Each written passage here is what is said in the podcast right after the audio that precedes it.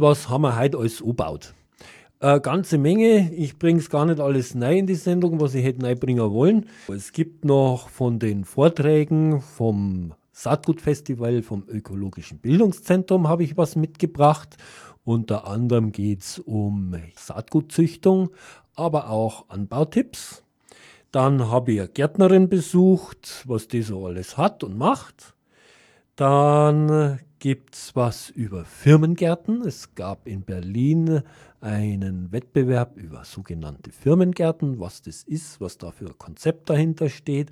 Ja, und ein paar Anbauhinweise gebe ich auch. Fangen wir mal an mit was eher theoretisch-politischem. Zurzeit laufen Bemühungen, dass im Agrarbereich die Saatgutfirmen weiter wollen natürlich, wie das so ist in unserer Wirtschaftsweise, Wachstum und Wachstum, da muss man was anderes verdrängen, weil beim Wachsen nicht den Himmel und wenn das eine wächst, muss das andere weniger werden.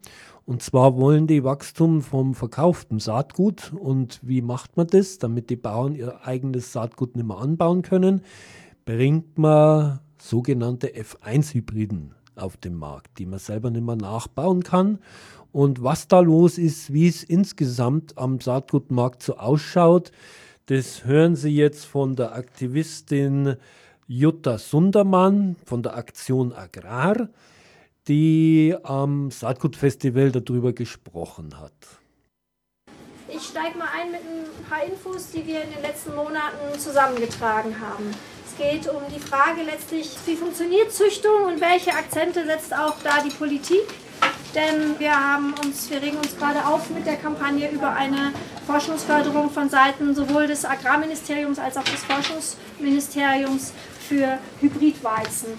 Wir versuchen Aktionen, die wir machen, immer auch ein bisschen bunt umzusetzen. Deswegen sind wir hier auch auf dem Saatgutfestival mit dem Brotkostüm zu sehen gewesen. Und wir waren da auch in Berlin beim Bundesagrarministerium. Und im Prinzip erzählen wir einmal mehr eine Geschichte, die wir leider schon oft hören mussten. Es geht den großen Saatgutkonzernen selbstverständlich darum, sich optimal auf möglichst vielen Märkten zu positionieren und vor allem sicherzustellen, dass es möglichst wenig Konkurrenz gibt und auch möglichst wenig autonomes Saatgut vermehren und weiterzüchten. Und damit haben sie schon in sehr, sehr vielen Jahren dazu beigetragen, dass wir eine immer stärkere Verarmung haben von der Vielfalt. Also die sogenannte Agrobiodiversität geht massiv zurück, was wirklich angebaut wird auf den Feldern in ganz verschiedenen Sorten. Und gleichzeitig für die Art und Weise, auf großen Flächen große Monokulturen mit großen Maschinen zu bewirtschaften, das ist letztlich ganz stark ja ein Leitbild dieser ähm, der großen Saatgutunternehmen. Das trägt auch dazu bei, dass die gesamte Artenvielfalt massiv unter Druck kommt. Und dann muss auf eine Monokultur, damit da sich Pflanzenschädlinge und also wohl die, die Fressfeinde, verschiedene Krankheiten, damit die sich nicht ausbreiten, wird dann auch noch ordentlich Pestizid drauf gespritzt. Und wir haben dann auch einen ganz deutlichen, massiven Rückgang von verschiedensten Bodenlebewesen, Insekten und wiederum Tieren, Vögeln, Schmetterlingen und so weiter, die in diese Nahrungskette hineingehören. Es gibt ganz viele Darstellungen. Wenn man auf so einem Saatgutfestival ist, habt ihr irgendwie schon ganz viel Vielfalt sehen können, was es an Saatgut zum Glück ja auch noch gibt, weil viele Leute dafür streiten, dass es ähm, zumindest in Nischen erhalten bleibt. Wir haben weltweit da ganz schön komische Verhältnisse. Man weiß, dass über 75.000 Pflanzenarten im Prinzip essbar sind. Davon werden 12.000 an verschiedenen Orten auch angebaut. Zumindest im kleineren Rahmen und aber ein bisschen süßer, wo man schon sagen kann, das ist systematische Landwirtschaft. Da sind wir dann schon nur noch bei 120 Arten und lediglich 30 liefern eigentlich das, was wir täglich vor allem essen. Die drei wichtigsten Nahrungspflanzen sind Reis und Mais und Weizen. Natürlich kennen wir alle noch viele andere Pflanzen. Wir essen eine ganze Reihe an Gemüsen und Obst und trotzdem sind es gar nicht besonders viele verschiedene Arten. Und in dem Bereich, wo es um den kommerziellen und wirklich den groß organisierten Saatguthandel geht und der große, die Angebote für die am Markt einkaufenden Bauern, da haben wir eine ganz, ganz massive Konzentration dass man immer, es schwankt immer ein bisschen von Jahr zu Jahr und es ist auch tatsächlich nicht besonders einfach an ganz stabile Daten ranzukommen. 65 bis 75 Prozent des Saatgutmarktes werden von den größten zehn Saatgutkonzernen in der Welt kontrolliert. Die Zahlen sind von 2014, da kommt man jetzt eher auf die 65 Prozent, wenn man es addiert. Wir haben schon lange ein paar Super-Champions im Saatgutbereich. Nummer eins ist auch weltweit bekannt, weil die sehr viele negative Schlagzeilen gemacht haben, die Firma Monsanto. Wir haben aber direkt gefolgt, der amerikanische DuPont Pioneer ist auch schon ein ähm, verheirateter Konzern, die sind zusammengegangen vor einigen Jahren. Und Syngenta ist ein Schweizer Unternehmen. Ähm, alle drei im Saatgutsektor groß aktiv, alle drei auch mit der Gentechnik unterwegs. Und das geht auch in der Spitzengruppe weiter. Da sind viele Unternehmen, von denen wir wissen, dass sie umfangreich auch mit gentechnisch veränderter Saat arbeiten. Aus Deutschland ist die KWS-Saat, die kennt man vom Namen her nicht unbedingt. Die machen vor allem Zuckerrübensaatgut und einiges mehr, aber da dann gründlich mit Gentechnik. Das wird dann nicht in Deutschland und Europa angebaut, aber ähm, es wird erfolgreich verkauft. Und im Moment in dieser Liste wird 2014 die Nummer 8 ist Bayer Crop Science, die ähnlich wie Monsanto schon lange auch so ein Paket anbieten aus gentechnisch veränderten Pflanzen die auf, mit einem bestimmten Gift aus dem Hause Bayer ähm, zusammen ausgebracht werden sollen. Das ist ein Totalherbizid, was alle anderen Pflanzen dann eben auch an der Photosynthese hindert und dazu führt, dass nur noch die manipulierte Pflanze übrig bleibt. Während das Paket bei Monsanto Roundup und Roundup Ready heißt, heißt es bei Bayer Liberty und Liberty Link. Fusionen, die sind alle am Laufen.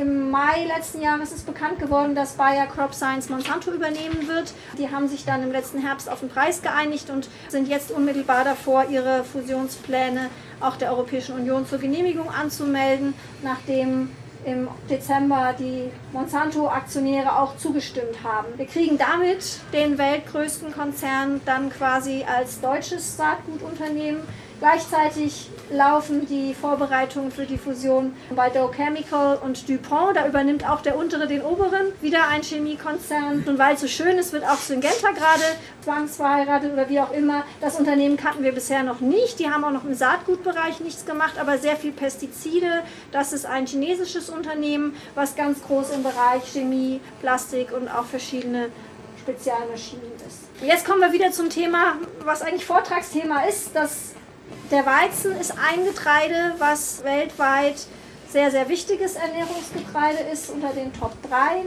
2,5 Milliarden Tonnen werden jedes Jahr auf der Welt ungefähr angebaut und da gibt es einfach große Akteure, die haben dann Dollarzeichen in den Augen. Ähm, da ist viel machbar, hoffen die sich so. Und ähm, was ihnen nicht gefällt, ist, dass der Weizen selbst in Deutschland, wo wir eine Landwirtschaft haben, wo erstmal viele Betriebe davon ausgehen, dass sie Saatgut neu kaufen. Das ist mit in den Betriebsausgaben einkalkuliert und ähm, es gibt viel, viel weniger Höfe hier in Deutschland, die selber Saatgut nachziehen von verschiedensten ähm, Früchten, als es in anderen Ländern der Fall ist. Bei Weizen ist es aber auch in Deutschland noch relevant mit 50 Prozent. Also das ist noch richtig groß und in etlichen anderen Ländern spielt es noch eine viel größere Rolle. Das ist aber genau der Konflikt. Den Saatgutunternehmen gefällt es nicht, wenn es zu viel Nachbau gibt.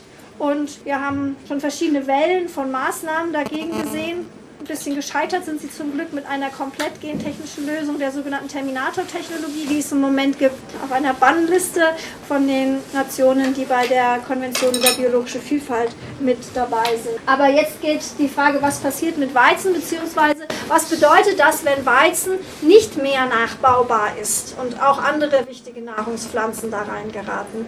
Ähm, wir zitieren dann immer gerne auch weniger verdächtige Quellen. Im Jahr 2008 ist der Weltagrarbericht erschienen im Auftrag der Vereinten Nationen und angeschoben mit auch von der Weltbank. Da haben 400 Forscherinnen aus der ganzen Welt zusammengetragen, was sind Ursachen für Hunger und was sind Perspektiven für Ernährung. Und die haben gesagt, die großen Agrarindustrien, die werden eben genau nicht dazu beitragen, dass der Hunger in den ländlichen Regionen der ärmsten Länder verschwindet. Und dort hungern nach wie vor die meisten Menschen. Die meisten Hungernden, gibt es ja verschiedene Statistiken, die sind ein bisschen geschönt worden in den letzten Jahren, deswegen ist die Zahl wieder unter einer Milliarde. Aber ähm, die meisten dieser Menschen leben immer noch auf dem Lande und haben dort genau das Problem, dass sie keinen Zugang haben oft zu Land, dass sie oft keinen Zugang haben zu Wasser und dass der Zugang zu Saatgut immer prekärer wird. Und da kommt dann auch der Konflikt um das Hybridsaatgut rein.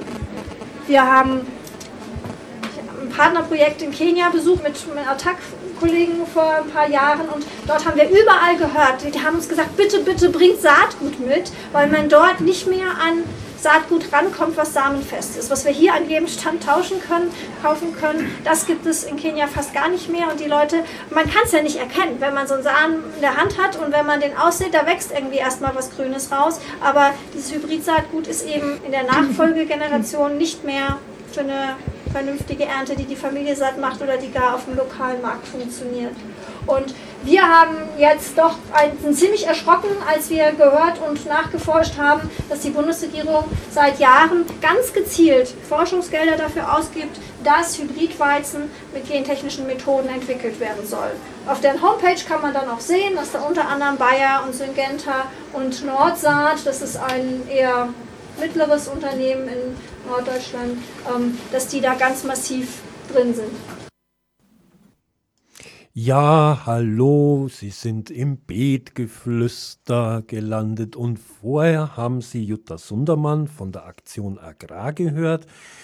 Bisschen ein Einblick in das Saatgutgeschehen, was da alles los ist. Die Fusion Monsanto und Bayer ist ja bekannt und wird man sehen, wie sich das weiterentwickelt. Es hängt auch ein bisschen am Einkaufsverhalten ab. Also Biobetriebe schauen schon, dass sie da sich anders entwickeln und das Saatgut auch zum größten Teil selber produzieren, soweit es möglich ist.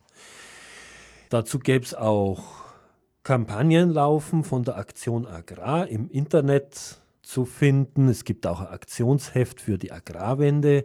Mehr Infos unter aktion-agrar.de. Was sind Firmengärten? Das ist eine interessante Entwicklung.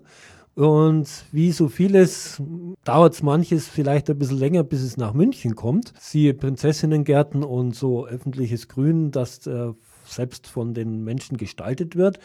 So geht es jetzt auch in den Firmen los, dass nämlich auf Gelände, die Firmen haben, Gärten angelegt wird oder von den Gärten meinetwegen auch auf ihren Dachflächen begrünt wird.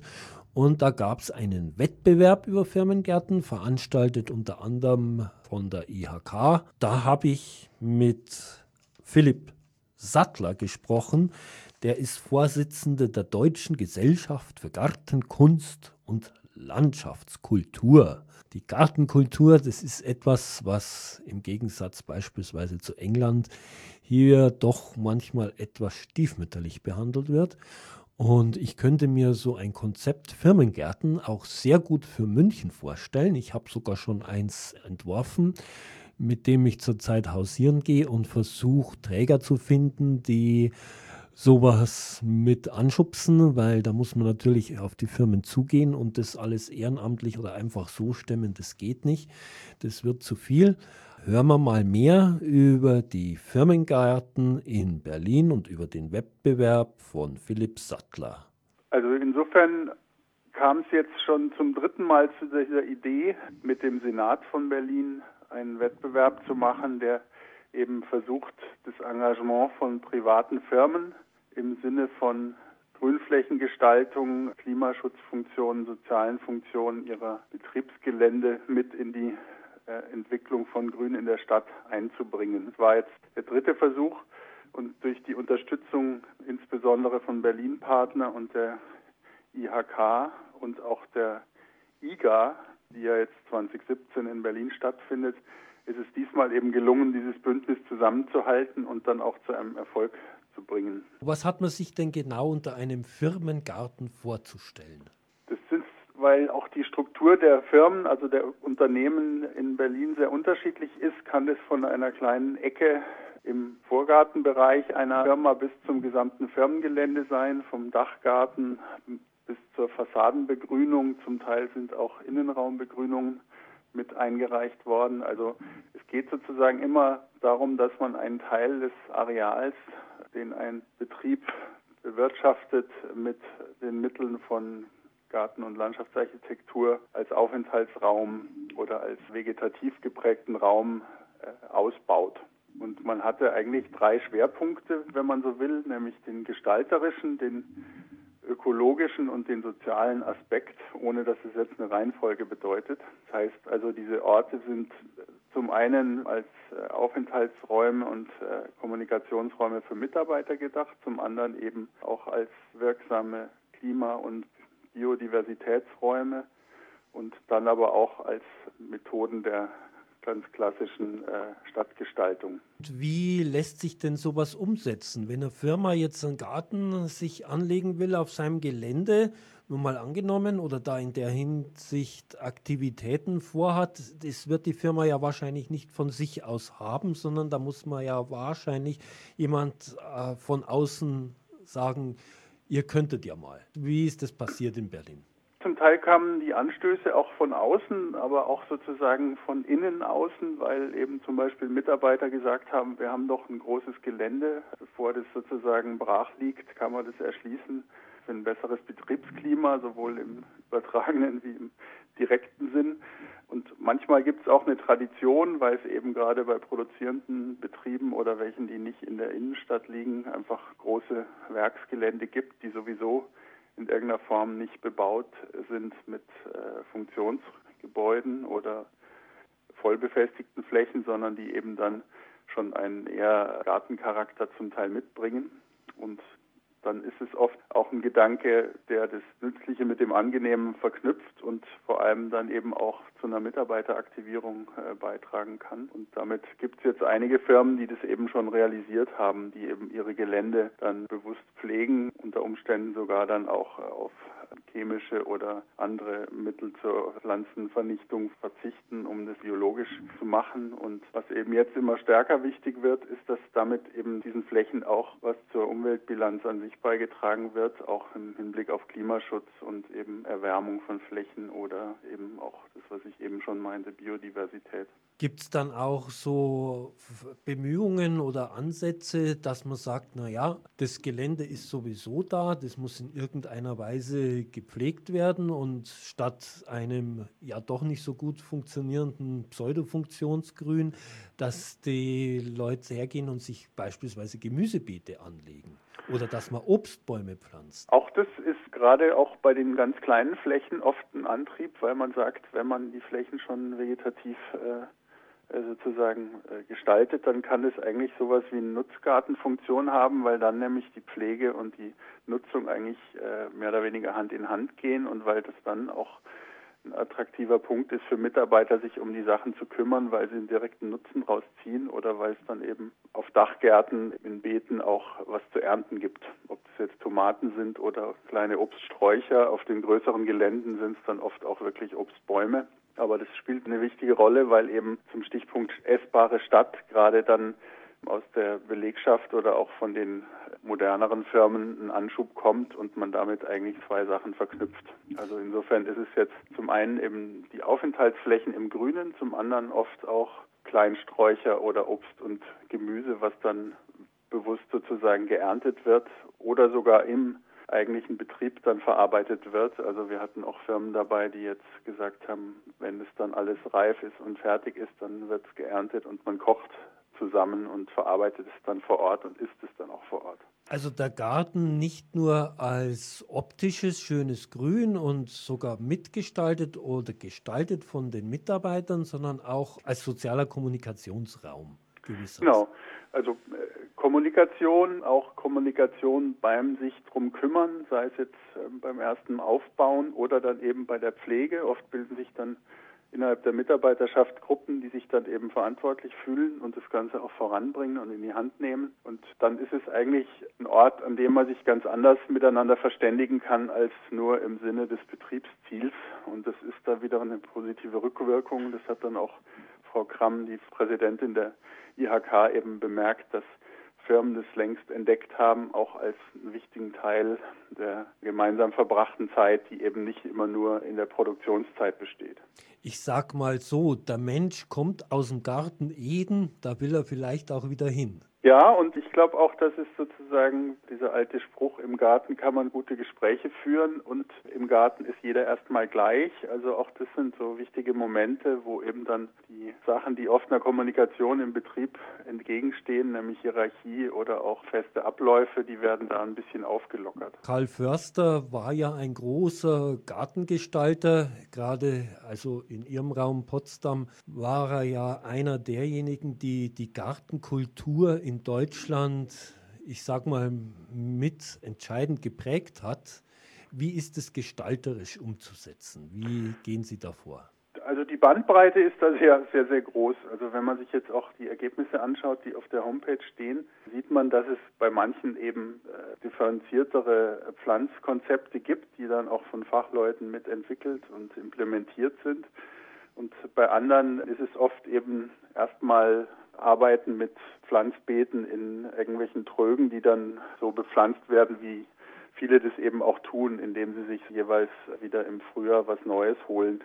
Ich denke mal, die Qualität, die Karl Förster ja mit in die Kultur der Gartenkunst eingebracht hat, nämlich sowas wie ein Stauden oder ein differenziertes Pflanzprinzip für verschiedene Standorte, Höhen mhm. und auch Atmosphären, das ist bei den allerwenigsten ähm, der Fall, weil dafür braucht es dann eben doch auch wieder eine sehr intensive Auseinandersetzung. Aber es gibt zum Beispiel einen Garten, der dann von der Landschaftsarchitektin angelegt ist, der auch den Preis fürs Firmengelände gewonnen hat, wo man eben durchaus diese differenzierten Pflanzungen mit Terrassierungen und auch abwechselnden Rasenflächen, äh, Staudenflächen und Gehölzen, Trockenmauern und so weiter findet.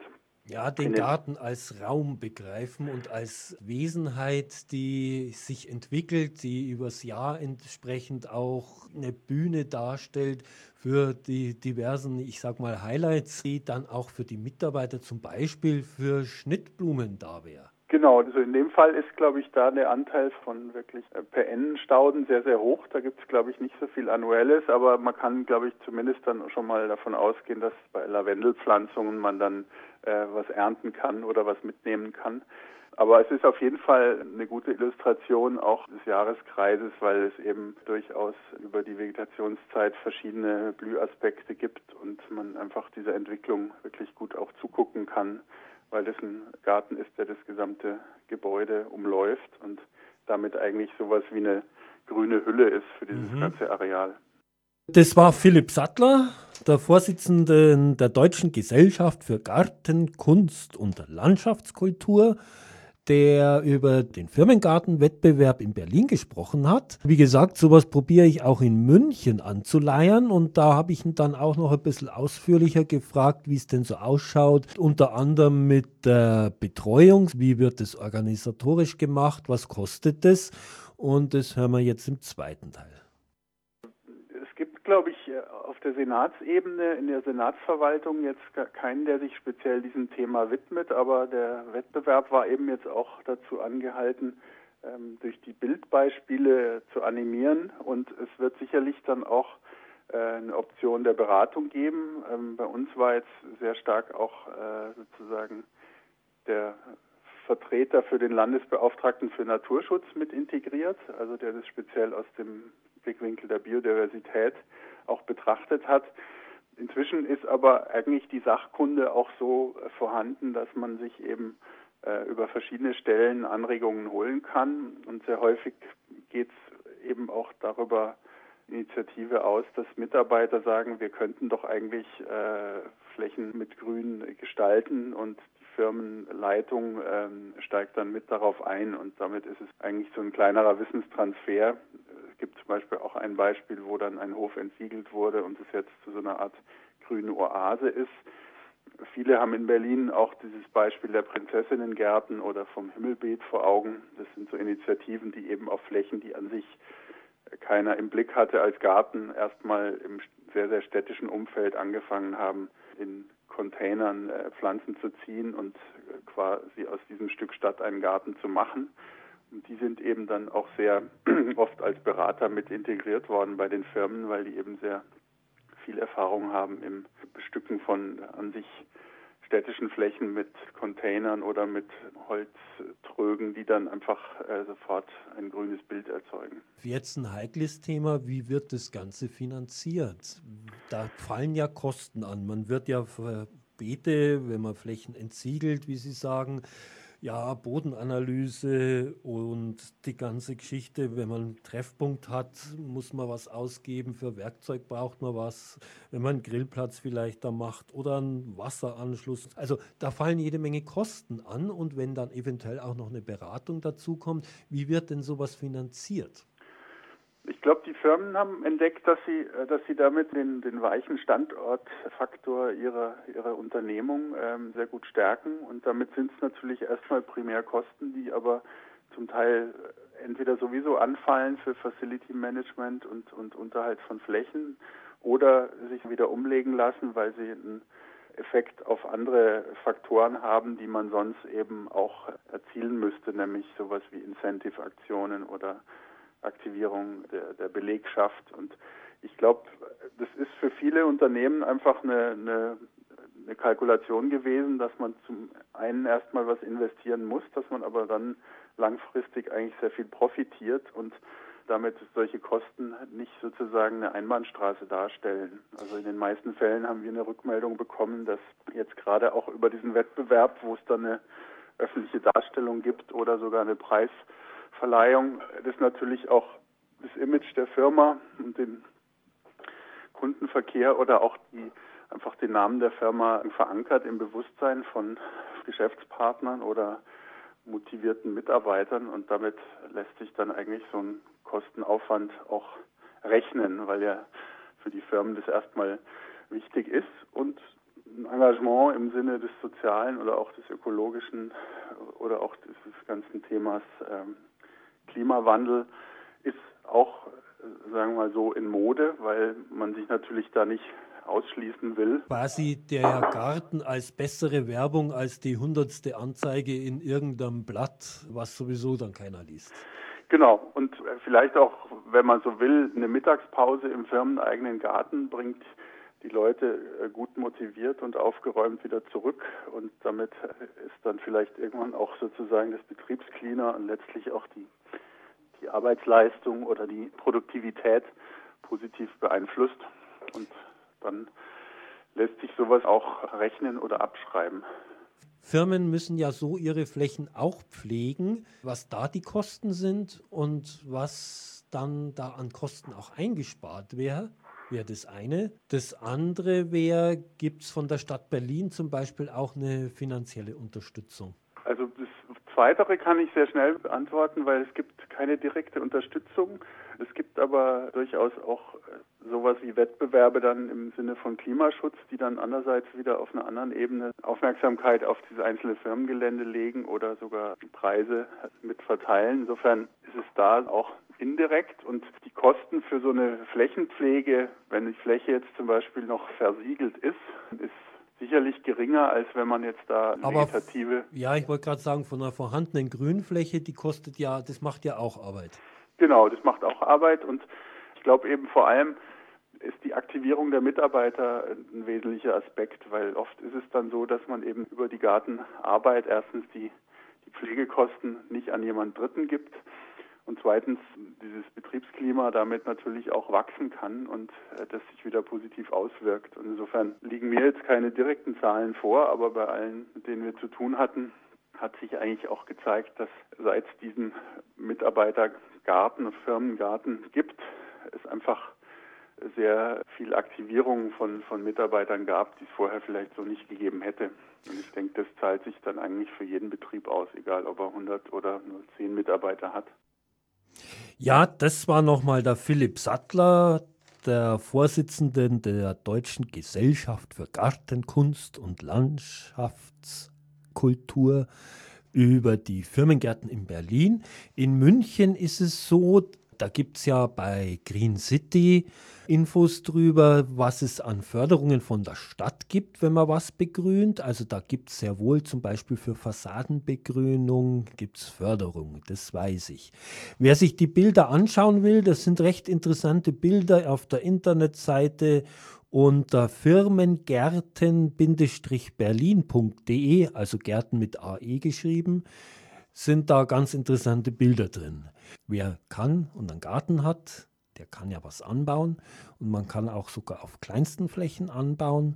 Aber was und wie gab es am Saatgutfestival, das im Frühjahr stattfand oder im Vorfrühjahr eigentlich am Ökologischen Bildungszentrum einen ganz interessanten Vortrag von der Christine Nimmerfall.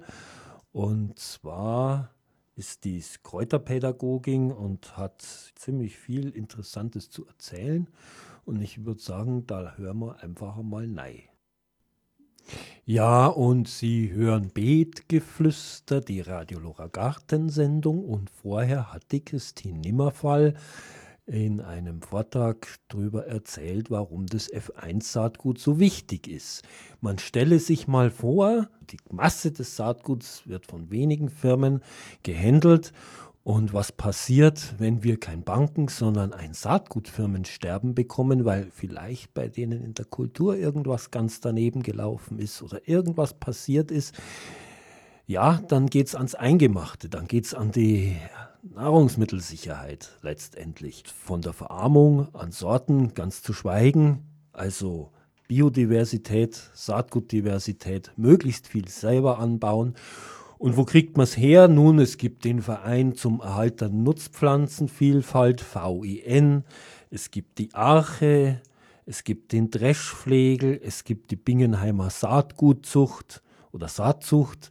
Also da gibt es eine ganze Reihe von Verbänden bzw. Vereinen oder auch kleineren Firmen, wo man gutes und sinnvollerweise samenechtes Saatgut bekommt. Die Christine Nimmerfall hat auch eine recht interessante Webseite unter lebendiges-naturerlebnis.de kann man sich weiter informieren. Und jetzt kommt dann die Zeit. Ja, ich habe das schon oft gesagt, wie gießt man Blumen? Eigentlich lieber gründlich und ordentlich und dafür eher selten, dass die Wurzeln richtig nach unten gehen. Man soll nicht die Pflanzen gießen, man gießt eigentlich nicht die Blumen, sondern die Erde. Und da holen sich die Pflanzen dann raus. Also mindestens 10 bis 20 Liter auf einen Quadratmeter auf einmal. Das geht dann 10, 20 Zentimeter im Boden rein. Und da bleibt es dann auch. Dann ist es gut. So, und jetzt zu guter Schluss noch. Ich habe eine Gärtnerin besucht. Canto Verde heißt die Gärtnerei. Und die hat etliches an Raritäten und Spezialitäten. Und da hören wir mal rein. So, jetzt schauen wir mal, wie wir da bei der Arbeit stehen.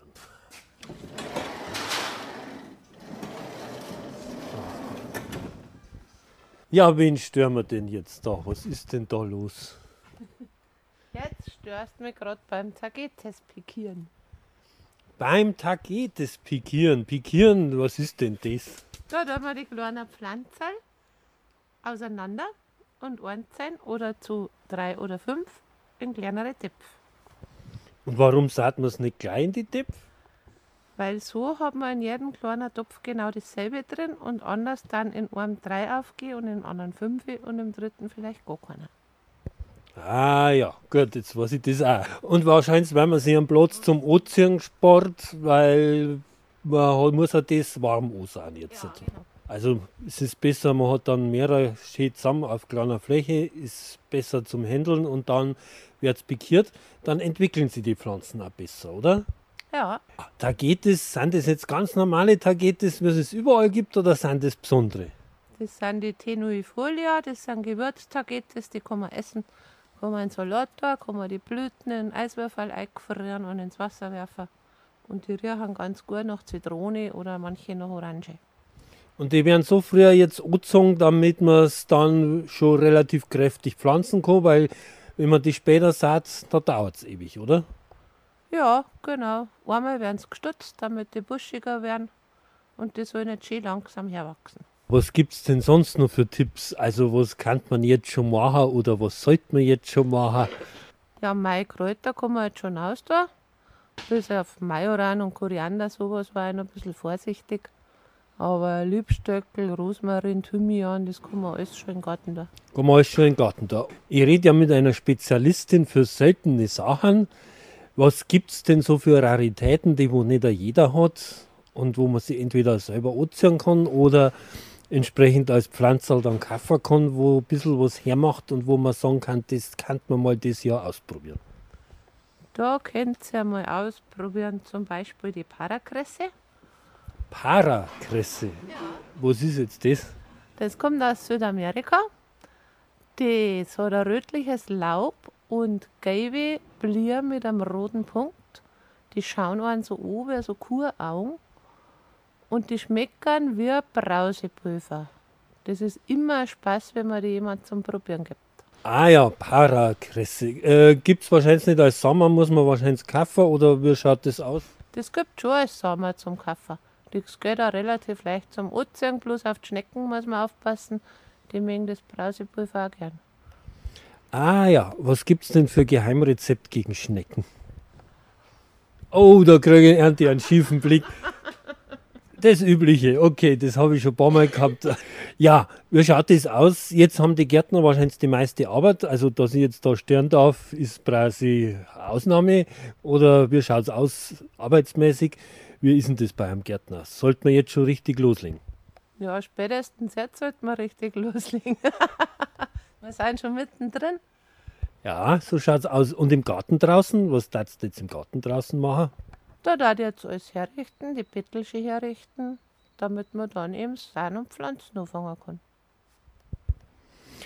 Ja, und äh, du machst ja eine kleine Spezialitätengärtnerei. Wenn man da was kaufen will oder gibt es dann Internetauftritt, wo kann man sich da schlau machen? Steht da dann auch was drin über die Parakresse zum Beispiel? Na, da steht eigentlich nur der Name drin, aber man findet mich schon im Internet unter www.cantoverde.de. Da könnt ihr mich anschreiben und mich was fragen, freilich. Und wahrscheinlich auch so auf so Verkaufsaktionen wie die Freisinger Gartentage. Ja, auf Gartentagen und natürlich jeden Samstag auf dem Wochenmarkt jetzt in Freising. Ja, das war jetzt von Canto Verde, die Jutta Huber, eine Gärtnerin, eine Raritätengärtnerin. Ich habe mir über die Paragresse nur ein bisschen belesen. Das heißt auch Husarenknopf und ist auch eine Heilpflanze. Aber wir sind jetzt schon wieder am Schluss von der Sendung. Ja, jetzt fangen die Gartentage an, da gäbe es jede Menge, unter anderem auch die Freisinger Gartentage sehr zu empfehlen. Ich hoffe, Ihnen hat es gefallen. Ich danke Günter Bauer in der Sendetechnik und bin der Peter Lehmann und verabschiede mich von Ihnen und wünsche Ihnen viel Spaß beim weiteren Programm von Radio Lora.